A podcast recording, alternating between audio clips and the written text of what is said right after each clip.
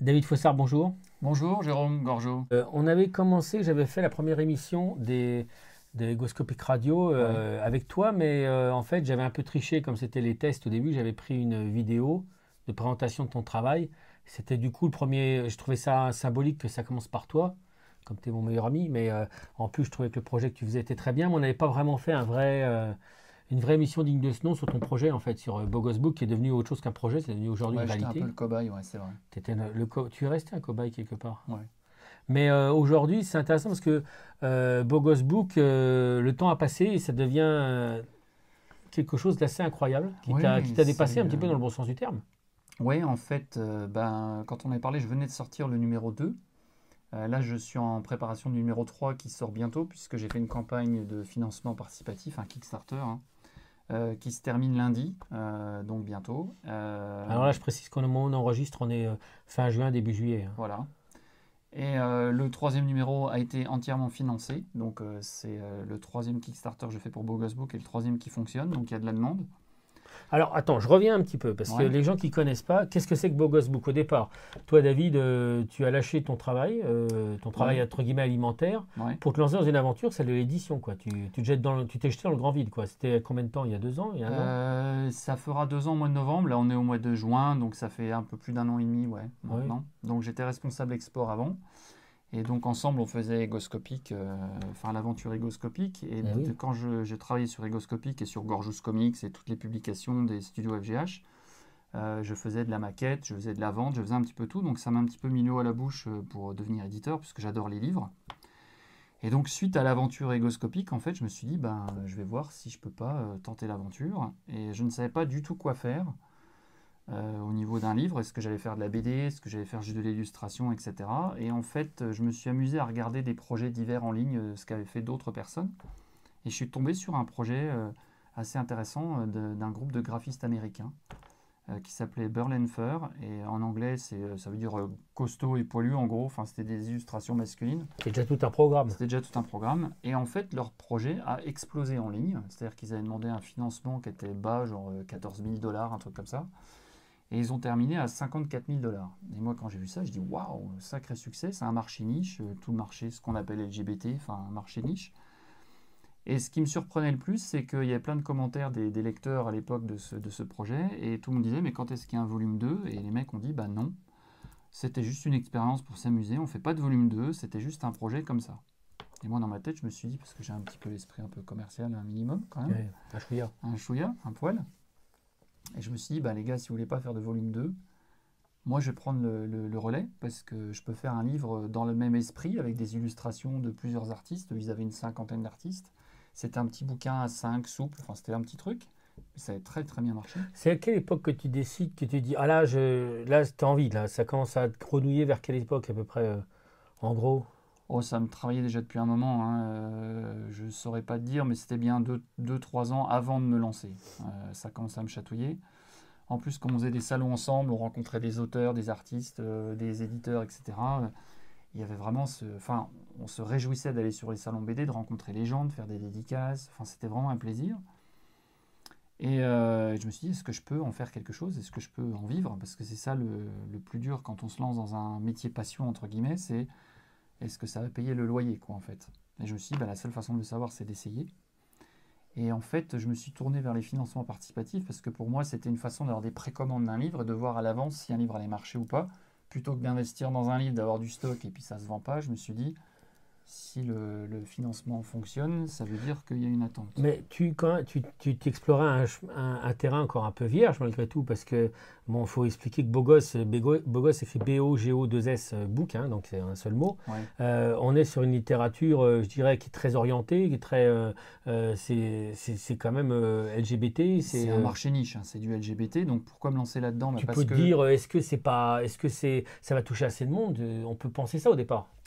Alors aujourd'hui, on sait que c'est un succès, mais au moment où tu te l'es dit. Ouais, Alors, ce qui m'a mis la puce à l'oreille, c'est de voir le succès de ce livre, Burlenfer, qui avait vraiment explosé en ligne. Et je me suis dit, il y a un marché, parce que je vois pas pourquoi on fait plus de 50 000 dollars. Enfin, eux, ils avaient fait 50 000 dollars sur un petit bouquin qui était pas mal, mais qui n'était pas non plus transcendant, euh, souple, euh, pas très grand format, etc. Je me suis dit, s'ils font ça avec un livre comme ça, j'ose imaginer que si je fais un livre de qualité, un peu plus, bon, celui-là, il est cartonné, hein, il est c'est quand même une belle impression, etc. Je me suis dit, il se peut que ça marche. Mais alors, je, le fais à mon tour, j'aime bien tapoter. Voilà, c'est parce qu'il n'y a pas de raison qu'il y ait que toi qui tapote. Mais voilà, c'est pour montrer la qualité du livre. Mais au départ, c'est vrai que c'était un parti pris de se dire je me lance sur ce marché-là. Alors, moi, j'ai une théorie qui fait que euh, ce que j'appelle les marchés niches, quoi que ce soit, hein, que ce soit euh, les fleurs euh, japonaises au 18e siècle, je sais pas quoi, enfin peu importe le sujet, plus le, plus le marché est réduit, alors le, le, but du jeu c'est de trouver ce marché, mais une fois qu'on le trouve, c'est des gens qui sont souvent très impliqués, très passionnés. C'est un peu un marché de collectionneurs, comme des gens qui aiment euh, un certain type de littérature. Moi, j'ai un ami qui a monté une maison d'édition, les éditions d'ores et déjà, mon ami Fabrice Millon. Et euh, lui, il fait que des textes du 19e siècle. ah oui. C'est vraiment. Euh, et en fait, il marche très bien parce que, justement, étant donné que c'est très précis, c'est un marché de connaisseurs et donc les gens sont plus enclins à investir, à rechercher, etc. etc. Donc je suis parti là-dessus. Après, ça n'aurait pas marché, j'aurais fait autre chose. Bon, il se trouve que ça, la mayonnaise a pris. Oui, mais parce que dès le début, beau gosse, je fais exprès de te, couper parce que dès le début, toi, tu ne t'en rends même pas compte. Parce que moi, étant ton, ton, ami, j'ai la chance de t'avoir au téléphone souvent plusieurs fois par jour. Je vois le travail que ça représente depuis le début. Il faut savoir que chaque livre regroupe 70-80 auteurs en gros. Euh, euh, plus, il y a pas loin de 90 auteurs. Enfin, il y en a 87 pour être précis qui viennent de la planète entière. Voilà. On n'exagère pas. Euh, non, non, il y a euh, dès le départ, tu démarres avec des gens qui sont de. bon, alors, il y a les réseaux sociaux, mais tu démarres. Euh, bon, toi, tu es bilingue total, bon, ça aide, mais le bouquin est super quali, il fait combien de pages? Il y a, il y a, En gros, il y a 96 pages, mais une fois qu'on enlève l'introduction, l'index à la fin, etc., il y a en gros 87 pages de dessin. Et donc, l'idée, c'est d'avoir un, un auteur par page pour avoir une grande variété graphique. Et donc dans le livre, il y a absolument toutes sortes de dessins, du dessin euh, plutôt manga au réaliste, euh, il y a du dessin aquarelle, il y a du dessin numérique, il y a tout, il y a de la, gouache, il y a du crayon de papier, et en fait, peu importe le moyen d'expression de l'artiste, et c'est ce que je voulais, c'était une richesse graphique, et aussi euh, le fait d'avoir des auteurs du monde entier, chaque auteur a son point de vue, qui est influencé par sa culture, par son univers, par son expérience, etc. Donc ça donnait vraiment une grande variété graphique et c'est ce que je voulais. Et en fait, c'est un peu le principe d'égoscopique. Quand tu regardes au départ, on avait entre 25 et 30 auteurs par bouquin. Et ce qui fait la richesse égoscopique, c'était justement euh, d'avoir toutes sortes d'artistes et toutes sortes d'auteurs. La, euh. différence, c'est que là, mm. moi, encore une fois, j'ai la chance d'être dans les coulisses et je vois, c'est que tu, tu es vraiment dans un travail d'éditeur. C'est-à-dire que égoscopique, on reçoit des pages, ça nous plaît, ça ne nous plaît pas, c'est euh, à une correction près ou deux, on prend. Toi, c'est quand même, tu orientes le travail de l'artiste, voire même ça commence avant. Tu leur dis d'ailleurs de te faire un crayonné avant. Oui, alors au départ, pour le premier livre, euh, je demandais aux artistes de faire un dessin. Ils m'envoyaient un dessin. en gros, le dessin était fait. J'étais mis devant le fait accompli. Et je me suis rendu compte que ben, quand un dessin ne te plaît pas, alors c'est subjectif, parce qu'un dessin ne peut pas te plaire, mais peut plaire à un public. Mais moi, je voulais un, un, bouquin qui me plaisait un minimum. Et le danger, c'est de dire à un artiste qui a travaillé euh, plusieurs heures, voire plusieurs jours sur un dessin, de dire ben, en fait, non, j'aurais préféré euh, que tu fasses plutôt ça, etc. Donc ça, c'est ce que j'ai appris au cours du premier livre. Et il se trouve qu'en fait, il y a un artiste dans le premier livre qui a fait un dessin très simple d'une scène de vie de tous les jours, qui était très tendre. Et en fait, pour situer le marché LGBT, c'est un marché qui est très basé sur, euh, sur tous les excès de ce style de vie, c'est-à-dire euh, on va aller voir la, Gay Pride, on va voir... Enfin, et en fait, ce qui n'est pas représenté dans ce milieu-là, c'est le côté vie de tous les jours. Et en fait, bon, le marché LGBT, le marché gay, hein, les gens ont envie, euh, eux aussi, d'avoir euh, une vie de couple, d'être, euh, d'aller en vacances avec des amis, des choses comme ça.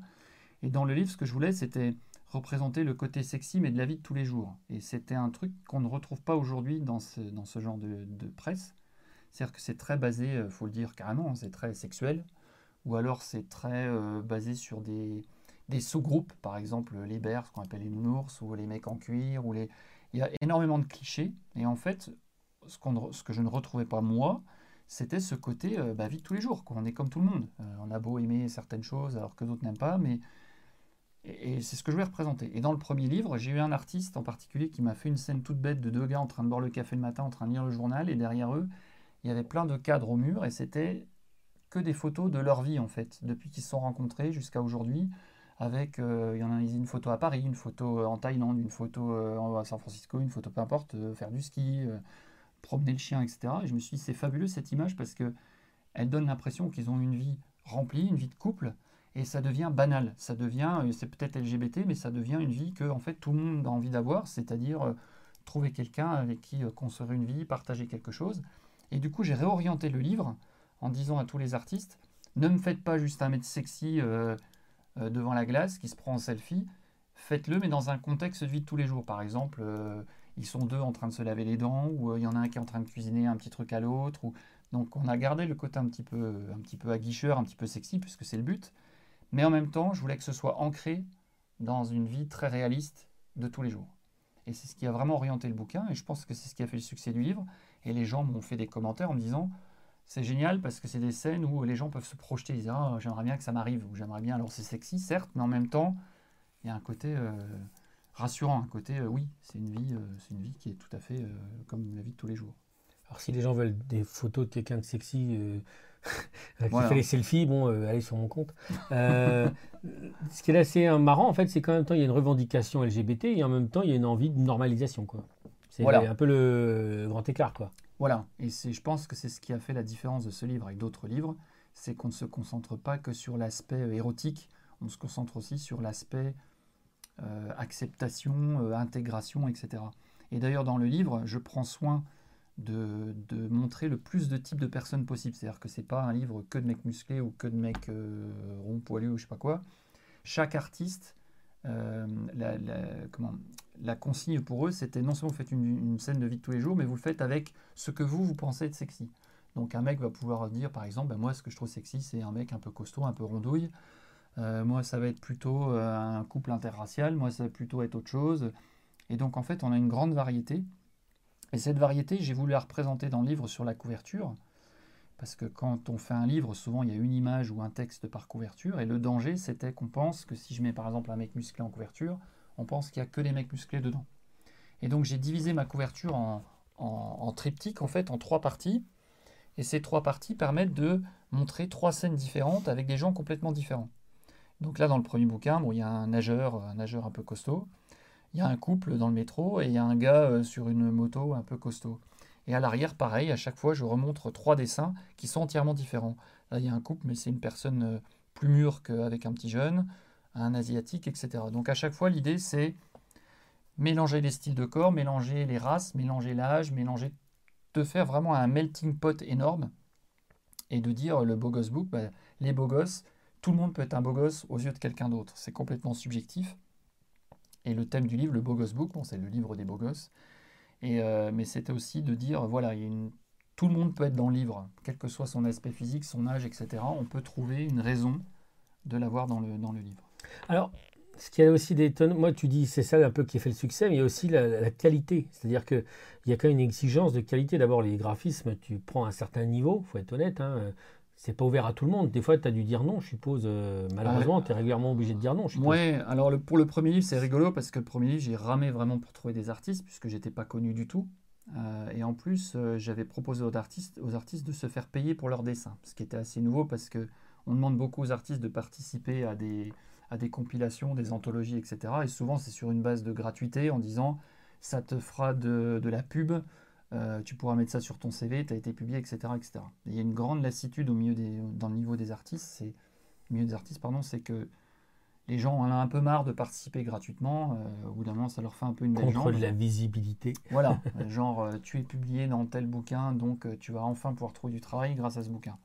Et moi, je me suis dit non, tout travail mérite salaire. Et donc, dès le départ, j'ai voulu construire le livre avec un financement participatif en construisant dans le budget non seulement le prix de l'impression du livre et le prix de, des petits cadeaux qui vont autour, parce que quand on fait un financement, selon si on atteint des paliers, on donne des cartes postales, on donne des marque-pages, etc. Mais je me suis dit non, je paye tous les artistes. Et donc c'est ce qui fait que les artistes se sont dit bon, on va y aller, on va tenter. Et en fait, quand le premier livre a été terminé et que tous les artistes ont été payés, il y en a même qui, étaient, qui surpris d'être payés, bien qu'il y ait... Euh, on a des discussions, il y a un contrat, etc. Ils étaient là, ah oui, non seulement tu as dit que tu payais, mais en plus tu as payé. Et donc du coup, euh, autant il m'a été dur de trouver des artistes pour le premier, autant pour le deuxième et le troisième, j'ai eu une avalanche de demandes. Parce que bien entendu, dans un réseau Instagram, Facebook où tous les artistes se connaissent, les artistes vont dire tiens, euh, tu as publié là-dedans, c'est quoi Comment moi je fais pour euh, participer? Puis il a dit bah, en plus tu es payé, en plus ah, ce qui Je pense que l'effet du 2, c'est que non seulement ils ont vu qu'ils étaient payés, donc ça c'était euh, la, surprise pour certains, mais en plus ils ont vu l'objet. Et je pense qu'ils ne s'attendaient pas à ça au niveau de la qualité. C'est quand même un, très bel objet avec la tranche, cartonné, tout ça. Et je pense qu'ils n'avaient pas du tout forcément, hein, quand, tu, quand tu participes la première fois, c'est chez Camblanc que tu fais. Mm. Et là ils se sont aperçus qui ils étaient publiés et à quel point ça valorisait leur travail aussi. Alors, la, raison pour laquelle j'ai fait un livre aussi qualitatif, bon, déjà parce que j'aime beaucoup les beaux livres au départ, mais je voulais, un, je voulais un livre cartonné, je voulais un effet, un, vernis sélectif sur les images. Enfin, j'avais une idée assez précise de ce que je voulais faire. Et j'ai travaillé avec un, un graphiste qui s'appelle euh, Clément Moucher, qui, m'a beaucoup aidé sur la conception graphique du livre. Il m'a apporté pas mal d'idées. Qui continue d'ailleurs. Qui continue d'ailleurs, qui fait toujours partie de, de, l'aventure. Et ce que je voulais, c'est je me suis dit, si je fais un livre, les gens me disaient, mais pourquoi est-ce que les gens achèteraient un livre d'images qu'ils peuvent trouver gratuitement sur Instagram? Et la question m'a beaucoup tourné en tête. Je me suis dit, c'est vrai qu'avec tout ce qu'on trouve sur les réseaux sociaux, qui va encore acheter un livre? Et je me suis mis, moi, en tant qu'amoureux de livres, la seule raison pour que j'achète un livre, c'est que l'objet soit beau. Au-delà de l'histoire, au-delà du contenu, il y a un côté, on aime bien. L'objet. Quand on aime les livres, on a un minimum collectionneur. On a collectionné à nous à l'époque euh, des BD, des Tintins, etc. Et je me suis dit, si je fais un livre très beau, au toucher, euh, qualitatif, costaud, etc., ça donnera envie aux gens de l'acheter. Et l'avantage d'un beau livre aussi, c'est que ça s'offre. Donc il y a aussi le côté, euh, vous l'achetez pour vous-même, mais si vous voulez faire un cadeau à quelqu'un et que la personne aime bien le dessin, l'illustration, le graphisme, si le livre est beau, on n'a pas honte d'offrir un tel livre. Il est beau, il est, c'est un beau cadeau. Quand on le reçoit, on se dit waouh, il est, il est, solide, la qualité d'impression est très très belle, euh, les pages sont glacées, c'est très coloré, etc.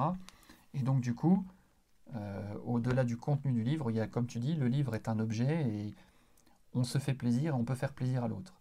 Et l'avantage aussi de ce livre, c'est que comme je n'ai pas voulu aller sur le terrain euh, trop sexuel, on reste dans, le côté un peu aguicheur et, érotique, mais il n'y a pas par exemple de nudité frontale. Ce qui fait que c'est un livre qui est parfaitement accessible. On peut l'offrir comme étant un livre un peu coquin, sans choquer la personne en face. Si on ouvre et qu'on tombe sur euh, une chose qui est beaucoup trop explicite, ce n'est pas le cas ici. Et je pense que ça a aidé au succès du livre c'est ce côté on surfe sur. C'est un peu comme un calendrier Pirelli où euh, on verrait pas euh, l'intégralité, quoi. C'est toujours. Eh oui, c'est ça le défaut de ces calendriers. Euh, mais au-delà de la, de la galéjade, toi, quand, quand, tu fais ça, est-ce que tu, tu, te dis que si tu l'avais fait dix ans avant, tu n'aurais pas pu le faire? Ou est-ce que tu crois que. Il aurait... Est-ce que tu crois que l'époque aide à pouvoir faire des livres comme cela? Est-ce que tu crois que pas du tout la question ne se pose pas comme ça?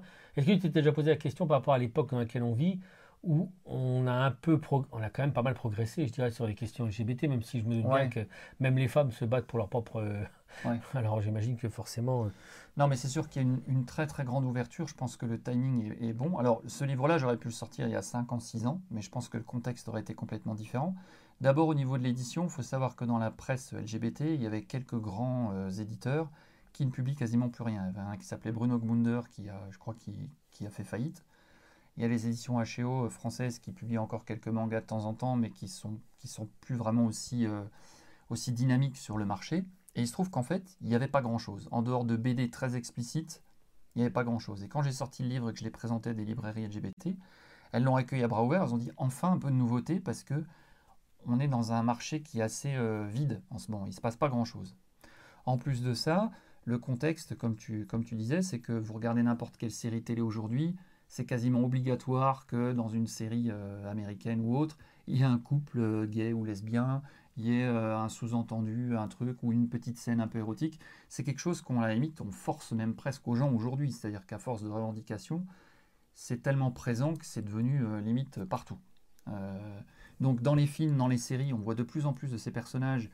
Et là encore, on n'essaie pas de les isoler comme des personnages particulièrement étiquetés LGBT, mais c'est plutôt quelque chose qu'on découvre dans l'histoire d'une série ou d'un film, où c'est presque au passage. On va voir par exemple une femme qui va embrasser une autre femme euh, au boulot, et c'est presque une anecdote. On arrive à installer des personnages, alors que c'était complètement aberrant il y a peut-être 5 ans, 6 ans ou plus. Et donc le contexte est bon, puisque du coup il y a une espèce d'acceptation, une espèce de revendication qui fait que bah, ça passe un peu comme une lettre à la poste. Donc je pense que le timing n'est pas trop mauvais. Euh, j'aurais peut-être pu sortir un ou deux ans auparavant, mais je pense qu'on est, on est dans un marché plutôt mûr pour ça. Euh, Alors moi, ce qui me fait aussi, euh, c'est que tu n'as pas le cynisme de certains ou de certaines, c'est-à-dire que tu ne surfes pas sur quelque chose, c'est-à-dire que je vois bien qu'il y a des auteurs ou, ou autrices, je ne sais pas comment il faut dire maintenant, qui euh, utilisent leur côté euh, girly ou leur côté fille ou leur côté je me suis fait violer ou leur côté euh, enfin toi des fois je te dis mais tu pourrais être un porte-parole de quelque chose ou tu pourrais faire de la pub finalement ton bouquin directement en étant parce qu'il y a beaucoup de médias qui sont qui sont demandeurs en fait. Tu, aurais facilement tu pourrais être un peu un porte-à-drapeau, ou alors, tu vois, il oui, facile de te faire mousser de facilement. On voit bien plein de nénettes qui jouent là-dessus, alors plus que sur leur art finalement, ou sur, on, a des noms en tête, mais et toi, tu, tu n'es pas là-dessus, tu ne cherches pas à, tu pourrais devenir un, quelqu'un qu'on sollicite, quelqu'un qui serait quand même, de par ton expérience de, et d'éditeur et en même temps d'une édition qui quand même demande encore au jour, au jour d'aujourd'hui un certain pas courage, mais il faut quand même se bosser parce que bon, sans un détail, euh, des fois c'est compliqué au niveau de l'organisation, au niveau de certaines structures, au niveau. Euh, pas bon, des, détails, mais. Non, mais il y, a encore, euh, il y a encore quelques obstacles, il y a encore quelques blocages, il y a encore. Surtout, on ne sait pas trop où me mettre parce que c'est de l'illustration, c'est pas de la BD. Et en plus de ça, c'est très ciblé. Donc, quand vous faites un salon du livre ou quelque chose comme ça et que vous dites ce que vous faites, c'est genre Ah oui, mais un salon du livre, il y a peut-être des familles, il y a peut-être des... toujours cette espèce d'inquiétude il y a encore un côté un peu tabou. Et j'ai beau expliquer qu'il n'y a rien d'explicite dans le livre, il y a quand même, euh, quand on va dans un, dans un, salon du livre ou un salon BD, etc., qui est ouvert à tout public, forcément, il y a une petite inquiétude de certains, certains organisateurs à se dire est-ce qu'on a envie euh, de, de, montrer ce genre de choses? Euh, mais oui, je pourrais aussi revendiquer être un peu un, défenseur, un fer de lance, etc.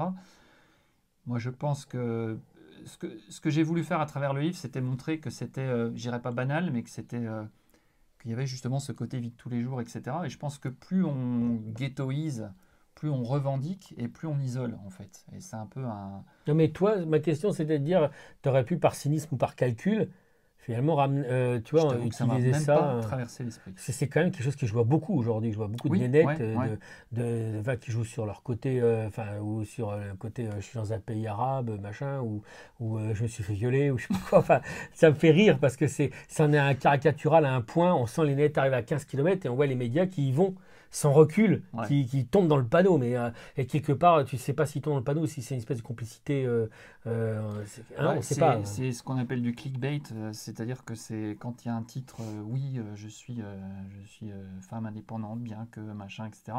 Ça fait cliquer, quoi. Ça fait des, il y a un côté un peu racoleur. j'ai, je t'avoue que ça m'a même pas traversé l'esprit de jouer cette carte, de, d'essayer de revendiquer, etc j'ai vraiment l'amour du livre, j'ai vraiment l'amour des dessins, j'aime beaucoup ce que font les artistes, etc. Et ma revendication, elle passe plus par le travail. C'est-à-dire que pour moi, c'est l'objet, c'est, le, résultat de ça que j'ai envie de mettre en avant et pas moi, la personnalité derrière. Euh. Alors, euh, forcément, j'ai envie que les gens sachent qui je suis parce que je veux associer euh, le livre à, ma maison d'édition, puisque Bogos Book, c'est juste le titre livre. Ma maison d'édition s'appelle Showmington.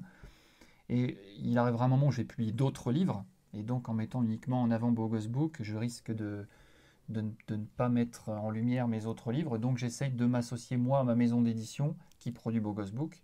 Donc, je me mets en avant, mais plus pour essayer de revendiquer ma maison d'édition, plus que moi en tant que personne. Shomington, euh, il y, a un clin d'œil à, ta jeunesse. Ouais, alors Shomington, Jérôme le sait, parce qu'on a grandi dans une ville qui s'appelle Chaumont en Haute-Marne. Et euh, quand on était gamin, euh, parce qu'on se connaît depuis plus de 40 ans, quand on était gamin et qu'on jouait, euh, Chaumont c'était un peu euh, fade comme nom de ville.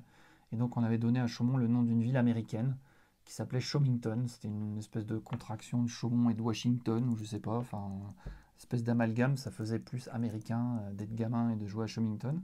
Et quand j'ai cherché un nom de maison d'édition, je voulais quelque chose qui est lié avec mon enfance, avec mes racines. Et je ne savais pas du tout comment l'appeler. J'ai ramé un moment finalement, le nom m'est revenu en tête et euh, donc du coup, ça s'appelle Showmington. Ce qui est marrant parce que Bogos Book, c'est encore un mélange. Bogos, c'est un mot français, Book, c'est un mot anglais. Le livre est bilingue. Euh, quasiment tout ce que je fais, c'est bilingue, c'est toujours avec euh, le français et l'anglais. Et donc, Showmington, on retrouve encore ce côté limite bilingue entre Chaumont et Washington, Showmington. Donc, il y a toujours cette espèce de, de jeu sur la dualité franco-américaine qui est assez marrante. Alors, les gens ne se rendent pas forcément compte, mais euh, tu fais tout tout seul. C'est-à-dire que euh, tu te tapes tout, tout seul, entièrement. C'est-à-dire que ça, va de la création à l'ordinateur, à l'échange avec les auteurs, avec relancer les auteurs, mettre en forme. Enfin, tu as la chance, Clément qui t'aide au niveau de la, par contre, de la maquette. C'est la, seule, c'est la seule étape où vraiment tu as une aide, et une aide décisive. Mais, mm. mais sinon, euh, pour tout, tu vas emmener toi-même, tu m'appelles, tiens, je monte à Paris, tu as tes, tes, bouquins sous le bras, et tu vas à la librairie où tu, as, tu cartonnes pas mal. à la bouche, oui, à la bouche. voilà. Il y a la, dernière fois que tu es à Paris, tu as même découvert ta BD album, je crois. Oui, ah oui en fait, j'ai un ami éditeur, Jean-Christophe Corrette, qui a les, éditions Corrette, qui marchent très très bien, qui fait un carton avec plein de livres, notamment des livres d'art, des livres d'illustration. Et j'avais discuté avec lui et il m'avait pris une, des, plusieurs cartons de Bogos Book parce qu'il a un réseau de distribution assez développé. Et il se trouve que l'autre jour, en allant à Album à Paris, qui est un magasin de comics euh, que je fréquente énormément, j'adore ce magasin, j'ai trouvé le Bogos Book en rayon au milieu d'autres livres euh, sur le cinéma ou les dessins animés, etc. Et au milieu, il y avait le Bogos Book. Ce qui pour moi était un peu un choc parce que je me suis dit, oh, mon livre se distribue sans que je sois au courant. Il y a un côté, ça m'a échappé, quoi. Il y a un côté parce que je reviens. Euh, en fait, tu, tu, tu, n'arrêtes pas. C'est-à-dire que tu t'occupes de ta comptabilité, tu t'occupes des envois des bouquins, tu vas à la poste. Il faut que tu, tu dis d'ailleurs à la poste, hein, c'est compliqué. Il euh, faut que tu euh, comment faut que tu fasses tout, ta, tout, tout, tout, c'est pour toi quoi. Les, mettre les bouquins sous enveloppe pour les préparer, les, les, comment tout ce qui est lecteur. Enfin, tu ne tu, tu te tapes tout, du début à la Alors, la raison pour laquelle je me tape tout, c'est pas uniquement parce que j'aime tout faire, c'est aussi une question économique, c'est-à-dire que je me suis lancé, mais euh, avec euh, pas de capital du tout, d'où les financements participatifs pour financer les bouquins. Et il se trouve que pour demander de l'aide, bah, à part quelques copains qui peuvent venir mettre quelques cartes postales en enveloppe pour m'aider à les envoyer, le reste, il bah, faut que je fasse tout. Et donc, euh, oui, je fais absolument tout. C'est-à-dire que je sélectionne les artistes, je discute des dessins avec eux. Donc, j'ai un tableau Excel qui fait je sais pas combien de kilomètres où il y a à chaque fois, en fait, je suis obligé de me prendre au jeu d'une organisation très stricte, c'est-à-dire que il y a le nom des auteurs, leur email, etc. Et à chaque fois j'ai une conversation avec eux, je marque de quoi j'ai parlé. Donc, par exemple, le 12 juin, nous avons dit que euh, euh, nous ferions ça et nous ferions ça. Parce que pour avoir 87 artistes dans un livre, il faut discuter avec peut-être plus d'une centaine d'artistes, 100 ou 120 artistes. Parce qu'il y a des artistes en cours de route qui vont se désister, qui ne peuvent plus, qui ont chopé un autre boulot, qui sont plus intéressés, ou qui vont faire un dessin qui finalement ne convient pas et on a beau discuter, finalement ça n'aboutit pas à quelque chose de valable, donc on décide d'arrêter de travailler là. Et, euh, et donc il faut faire tout ça, en plus la partie rédactionnelle, euh, la partie mise en page que je fais avec, euh, avec Clément, et une fois que le bouquin est prêt, il faut faire la maquette, il faut l'envoyer à l'imprimeur, il faut sectionner le papier, etc., les quantités, tout ça. En plus, quand on fait un livre en, financement participatif, il y a ce qu'on appelle des récompenses, des rewards. Donc, il y a des marque-pages, je fais un calendrier. Donc, il faut faire la mise en page de tout ça. Il faut l'envoyer à différents fournisseurs pour les faire imprimer. Il faut gérer les factures. Quand vous avez un financement participatif et que vous avez par exemple 700 ou 800 personnes qui commandent le livre, ça veut dire 800 envois de livres avec à chaque fois euh, marque-page, etc. Ça, c'est pour ta pomme, il n'y a pas de mystère. C'est moi qui fais tout. Il faut faire. Euh, Mais des fois, tu fais un financement participatif en même temps que tu es en train de vendre l'an précédent. Bah, je suis un petit peu obligé parce que, en fait, pour sortir un livre comme Bogos Book, il faut quasiment six mois de travail. On ne dirait pas, mais il faut quasiment. Entre les premières discussions et le bouquin final, il faut à peu près six mois de travail. Mais si j'attends de sortir un livre, de l'envoyer pour commencer un autre livre, bah, je vais sortir un livre par an, peut-être deux au grand maximum. Et j'arrive à un niveau où comme maison d'édition, il faut que je crée un catalogue, puisque quand vous vous présentez à une librairie ou à un réseau de distribution, si vous avez un titre, ça n'intéresse pas. Si vous en avez cinq, là les gars ils disent bon on va peut-être prendre celui-là, peut-être celui-là, on va tester. Il faut offrir un choix. Et donc pour offrir ce choix, euh, c'est vrai que pendant qu'un livre est à l'imprimerie, euh, souvent je travaille sur la maquette d'un autre livre. Là le Bogos Book 3 est prêt à être envoyé à l'imprimeur, dans quelques jours il sera envoyé. Je suis déjà en train de travailler sur un autre livre que je lancerai pour septembre en vue de l'imprimer, de, le sortir avant Noël. Donc avec il y a forcément, un artiste précis. Avec un artiste précis, oui, qui s'appelle Albron, qui fait, un, qui fait de la 3D. Euh, c'est absolument génial. C'est un peu comme du Pixar, mais un peu érotique. Et c'est vraiment un artiste très très fort. C'est un des meilleurs sur le marché euh, LGBT actuellement. Et donc on travaille euh, sur un livre avec un, un journaliste qui s'appelle Thierry Ornay. Et on va sortir le livre, je l'espère, au mois de septembre 2021. Euh... T'arrêtes pas parce que bon, euh, si tu dis, tu dis ça, mais euh, le, prochain Bogos Book, il sort quand? Il sort. Euh, Alors pour le moment, j'en ai sorti un par an. Donc là, c'est le troisième. Le premier était sorti en 2019. Un par an, il n'y a, pas a pas une année entre chaque bouquin. Hein? c'est avec le. Non, en fait, il n'y a pas eu un an entre le premier et le deuxième. Parce que le premier est sorti en fin d'année 2019, il est sorti vers novembre. Et le deuxième est sorti en juin 2020. Euh, là, par contre, celui-là sort en juillet 2021, donc il y a bien eu un an entre le 2 et le 3. Mais entre le 1 et le 2, il n'y a pas eu un an. Oui, sauf que ce que tu oublies légèrement de préciser, c'est qu'entre le 2 et le 3, que qui n'est pas encore sorti, tu as accessoirement fait un peu un autre livre. Euh, deux, en fait. J'ai sorti euh, un, livre d'art d'un artiste qui s'appelle Ozetes, un artiste italien. et du coup, on a fait un livre de ce format-là, donc ce que j'appelle un artbook. C'est un livre uniquement avec des dessins à lui. Et lui, par contre, il voulait faire des choses un peu plus osées. Et on, a pris le parti de faire un mini-livre en plus, qui est très explicite, par contre, qui est vendu sous vide, etc. Enfin, sous vide, mais sous plastique. Et donc, on a sorti les deux livres d'un coup. Donc, techniquement, entre le Bogos Book 2 et le Bogos Book 3, j'ai sorti deux livres. Ah, c'est quand même. Donc en, donc, en deux ans de temps, même pas, que tu as lancé ta, ta maison d'édition. Ben, on n'est même pas deux ans là. Ça fera deux ans au mois de novembre. Deux ans au mois de novembre. Euh, tu as, déjà un actif de. Ce sera cinq livres. Cinq livres. Et si on a à sortir sur en septembre, ça fera six. Voilà, en étant tout seul dans ton slip. Oui, en tout seul. C'est ça, c'est assez dingue parce que les gens ne se rendent pas compte, mais c'est un travail de forcené et tu travailles beaucoup plus que quand tu travaillais. Euh, euh, pour une entreprise. Enfin, tu n'arrêtes pas, quoi. Les week-ends, tout ça. Euh. Alors, ce qui est marrant quand on est son propre patron, c'est que la notion de vacances et de week-end, elle est très floue. Par contre, ce qui est intéressant, c'est que personnellement, la façon dont je travaille, c'est, je ne peux pas avoir des heures de bureau, genre 9h midi, 14h, 18h. C'est-à-dire qu'il y a des matinées où je me lever plus tôt, je vais commencer de bosser à 8h et puis je vais bosser jusqu'à par exemple 15h, puis après je vais plus bosser de l'après-midi où il y a des matins où je euh, je bosse pas. Euh, je vais me j'ai besoin de m'aérer l'esprit, je vais aller me balader, je vais faire du vélo, je sais pas quoi, un truc comme ça. Puis après, je vais me mettre à bosser en début d'après-midi, mais je vais bosser par exemple jusqu'à 22h. Donc c'est complètement aléatoire en fait. Et ce qui compte, c'est que le travail soit fait. Mais en fait, euh, les, les heures sont complètement. les horaires de fou furieux. Enfin, moi, pour, pour avoir le, t'avoir au téléphone plusieurs fois par jour, c'est tes horaires de fou furieux, quoi. Alors, ce qui joue aussi sur mes horaires, c'est que comme je travaille des artistes du monde entier, il y a forcément des décalages horaires entre les auteurs. Et par exemple, un auteur qui est aux États-Unis, ben, vous ne pouvez pas lui parler à 10h du matin, parce qu'à 10h du matin, il est 2h du matin aux États-Unis, il y a 8 heures de moins en moyenne, donc c'est pas possible. Donc cette personne-là va peut-être vous envoyer un message à 14h heure américaine, mais ce qui fait que vous rajoutez 8 heures et vous allez arriver à du, euh, du 22h ou 23h. Donc parfois, je travaille tard le soir, mais c'est parce que c'est ma seule façon de rentrer en contact en direct par WhatsApp ou autre avec un auteur qui est aux États-Unis ou qui peut être euh, ou de l'autre sens. Je peux travailler à 7 heures du matin avec un artiste qui est euh, en Malaisie ou qui est au Japon. Tu as aussi, il faut préciser que tu as des acheteurs du monde entier. C'est-à-dire que tu passes ton temps à envoyer des bouquins vraiment à travers la planète. Euh, voilà. Vraiment, c'est pas une expression. Non, c'est vrai. Alors, à savoir ce qui est intéressant, alors c'est pour ça que le livre est bilingue, c'était pour pouvoir justement toucher un public très large dans le monde entier. Et il se trouve que euh, pratiquement 70% de tout ce que je produis part hors France. Euh, hors, euh, hors, France. Et donc, et parmi ça, il y a une très grande majorité qui est aux États-Unis. Le marché américain est un énorme marché pour moi. C'est ma première surprise.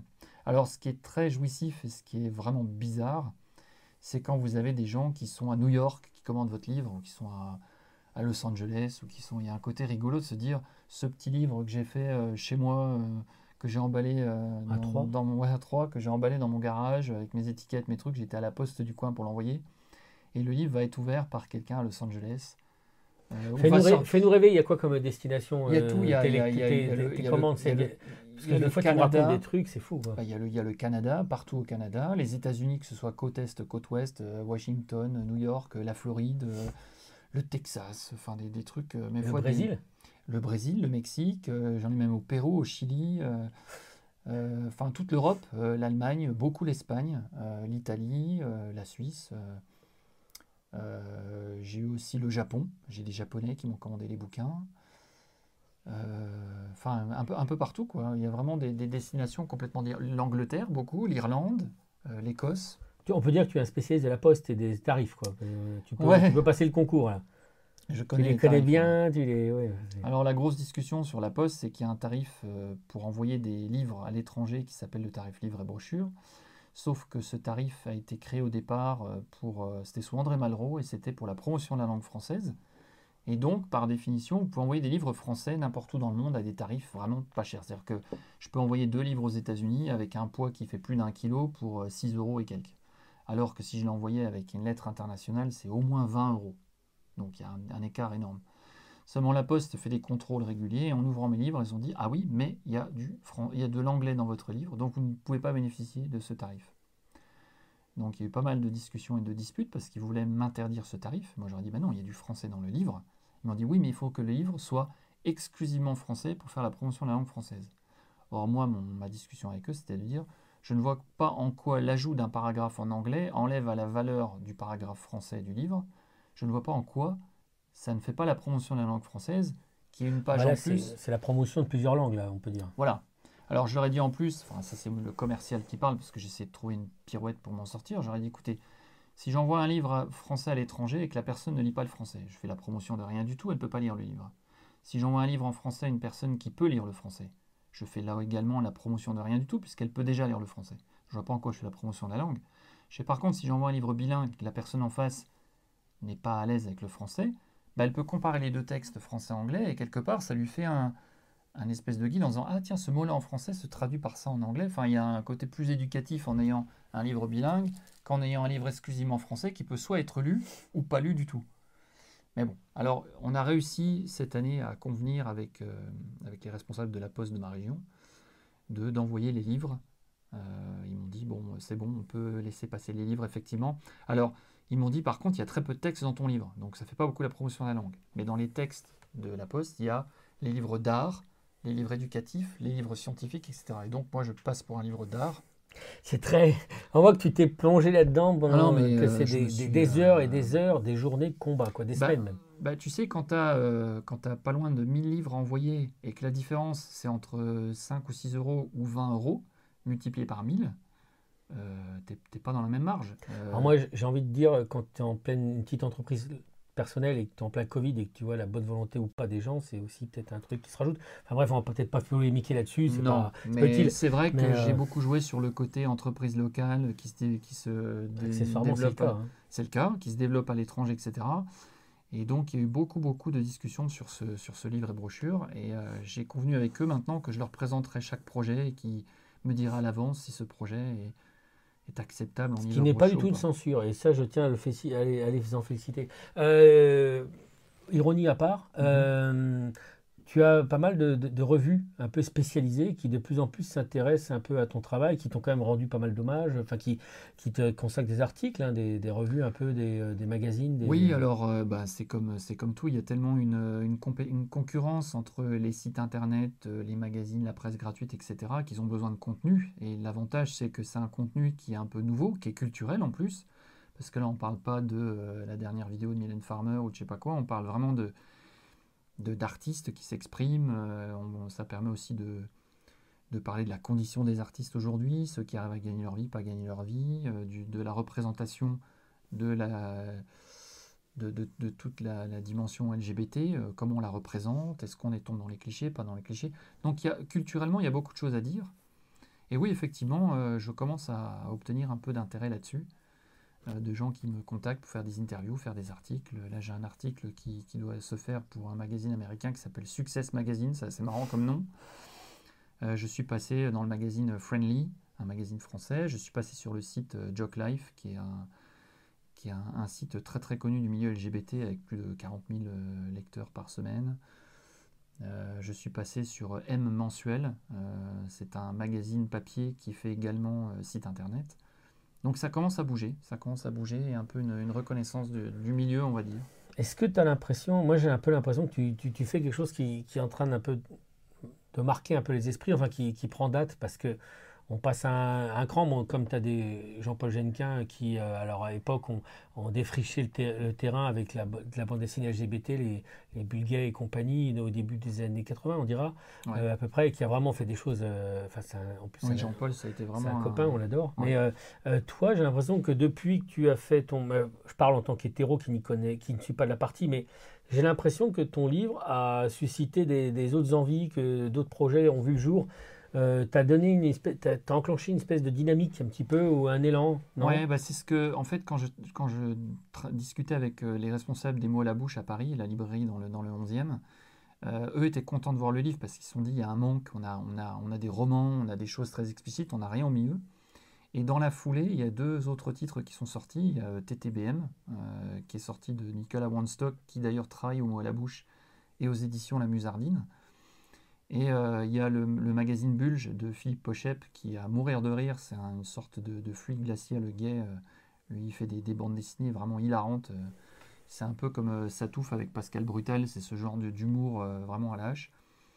Et les deux livres sont sortis dans la foulée du Bogos Book. Et Nicolas m'a dit gentiment, alors je ne sais pas si c'est fondé sur quelque chose, si c'est son impression à lui, il m'a dit en fait, Bogos Book a un peu tracé la route. Ça a relancé un peu un dynamisme. Et il dit, lui, en ce qui le concernait, il disait que TTBM était un peu influencé par, par le succès du Bogos Book. Et euh, il m'a dit, Bulle, j'ai arrivé un peu après. Alors j'ai pas eu l'occasion de parler à Philippe là-dessus. Mais euh, je pense qu'il y a eu une dynamique qui s'est mise en place. Et les trois titres marchent très bien. Euh, TTBM va sortir encore un nouveau numéro vers le mois de septembre. Bulge, il va sortir son, troisième numéro en début d'année prochaine. Et d'ailleurs, j'espère vraiment euh, travailler avec Philippe Pochette sur Bulge parce qu'il voulait juste faire trois numéros et son, bouquin est vraiment exceptionnel. Il est vraiment très doué et j'aimerais bien l'accueillir au sein de ma maison d'édition. On est en train d'en parler. Il faut qu'on se pose à un moment ou à un autre, voir si ça va se faire. Mais c'est vraiment quelque chose qui, doit, qui serait intéressant on, pourrait parler encore des heures, et, mais pour conclure un petit peu, je dirais euh, les projets. Alors, tu nous as parlé du, projet média là qu'on a euh, pour septembre. Projetons-nous imaginons que la maison d'édition a, une vie encore longue devant elle, hein, euh, c'est ce que moi je souhaite en tout cas personnellement. Euh, euh, qu'est-ce qu'on peut, c'est quoi? Imaginons l'avenir idéal ou alors les, projets. Imaginons, on prend Paris maintenant, on le réécoutera dans 3-4 ans, on verra si, on est tombé à côté ou pas. Qu'est-ce qui serait vraiment le kiff, quoi, ou le truc qui dit ah oui, tous ces efforts, ça, ça le valait. Alors au départ, moi, ma maison d'édition n'était pas une maison euh, labellisée LGBT. Donc là, je suis dans ce, raté, là, tout voilà, je suis dans ce marché-là parce que c'est un marché porteur et du coup, le, un projet en a entraîné un autre, etc., etc. Mais moi, mon amour profond du départ, ça reste la bande dessinée, notamment le comics, etc. Et donc, j'aimerais beaucoup euh, publier des livres euh, qui sont plus plutôt bande dessinée ou romans graphiques, ce genre de choses. Tout en gardant le côté LGBT Oui, mais pour moi, ce sera une branche. En fait, un, de mes modèles d'édition à moi, euh, euh, c'est la maison d'édition de, Dennis Kitchen, c'est Kitchen Sing Press. J'adore euh, Dennis Kitchen, je, vénère ce mec parce qu'il a découvert, enfin il nous a fait découvrir Crumb, enfin il a facilité Crumb, il a facilité Will Eisner, il a, publié énormément de, de bouquins, Megaton Man, Oma the Cat Dancer, enfin il a vraiment fait énormément de choses. Et l'autre maison d'édition que j'adore, c'est Fantagraphics, puisque Fantagraphics, ils ont publié Daniel Cloves, euh, les frères Hernandez avec euh, Love and Rockets. Et pour moi, c'est des gens qui ont osé euh, lancer des projets qui n'étaient pas à l'époque dans ce qui se faisait. C'est-à-dire que quand ils ont lancé 8 Ball ou Love and Rockets, c'était à une époque où il n'y avait que Marvel, DC, des super-héros, des choses comme ça. Et j'aime beaucoup cette approche de gens qui, n'hésitent pas à, tenter des trucs, à essayer de, de, se frayer un chemin en prenant des, des projets qui apparemment personne, qui n'intéresse personne. Et j'aimerais bien avoir, euh, j'aimerais ce, sentiment de, trouver un jour un projet, une personne, un, type de dessin, un truc, et se dire voilà, on se lance, on, on là-dessus. J'aimerais bien euh, défricher un petit peu des, choses intéressantes, mais dans le milieu de la BD, dans le milieu du roman graphique. Bah, écoute, on va se donner rendez-vous en 2023, 2025. Hein, Avec euh, plaisir, Et on, je pense qu'on aura, je pense que tout ça verra le jour parce que vu comme tu t'y mets, vu que tu lâches rien, euh, je vois pas pourquoi ça se ferait pas. Franchement. Euh. non, c'est un. le pari. C'est vraiment de, c'est vraiment de l'amour pur, quoi. Alors c'est, c'est du boulot, c'est sans relâche, etc. Et mon point de développement pour moi, c'est la distribution, parce qu'il y a une chose que je me suis rendu compte, c'est que on peut apprendre à faire un livre, on peut apprendre à faire une mise en page, on peut apprendre à imprimer, etc. mais une fois qu'on a un livre, qu'est-ce qu'on en fait? Et tu sais comme moi que la vente, c'est le passage obligé pour, euh, l'existence d'une association, d'une maison d'édition. Et, c'est pour ça que j'étais content de voir mes livres distribués euh, par, euh, par, le réseau de, Jean-Christophe Corrette et de voir mon livre dans une, dans une librairie où je ne m'y attendais pas du tout. Parce qu'en fait, le succès d'un livre, c'est cette rencontre entre le projet bien réalisé avec, euh, avec du contenu, enfin le, livre génial, mais également le public, parce que le, plus grand des livres, s'il rencontre pas son public, il meurt, comme le plus grand des, disques, comme le plus grand des films, comme le plus grand... Et souvent, il y a des choses qui sont devenues cultes par la suite. On parle notamment des films, où il y a des films qui sont devenus cultes, mais au départ, quand ils sont sortis, c'était un flop total. Et en fait, c'était pas un flop parce que le film était nul, c'était un flop parce que il n'y avait pas la distribution, il n'y avait pas le bouche à oreille, il n'y avait pas... Et on est... La clé, elle est là. Et je pense que c'est un des gros points de développement en ce qui me concerne. C'est, je pense arriver à faire des livres plutôt pas mauvais, euh, avec, un, avec un intérêt. Maintenant, il faut que les gens soient au courant que ce livre existe. Sinon, euh, sinon il n'y a pas d'avenir.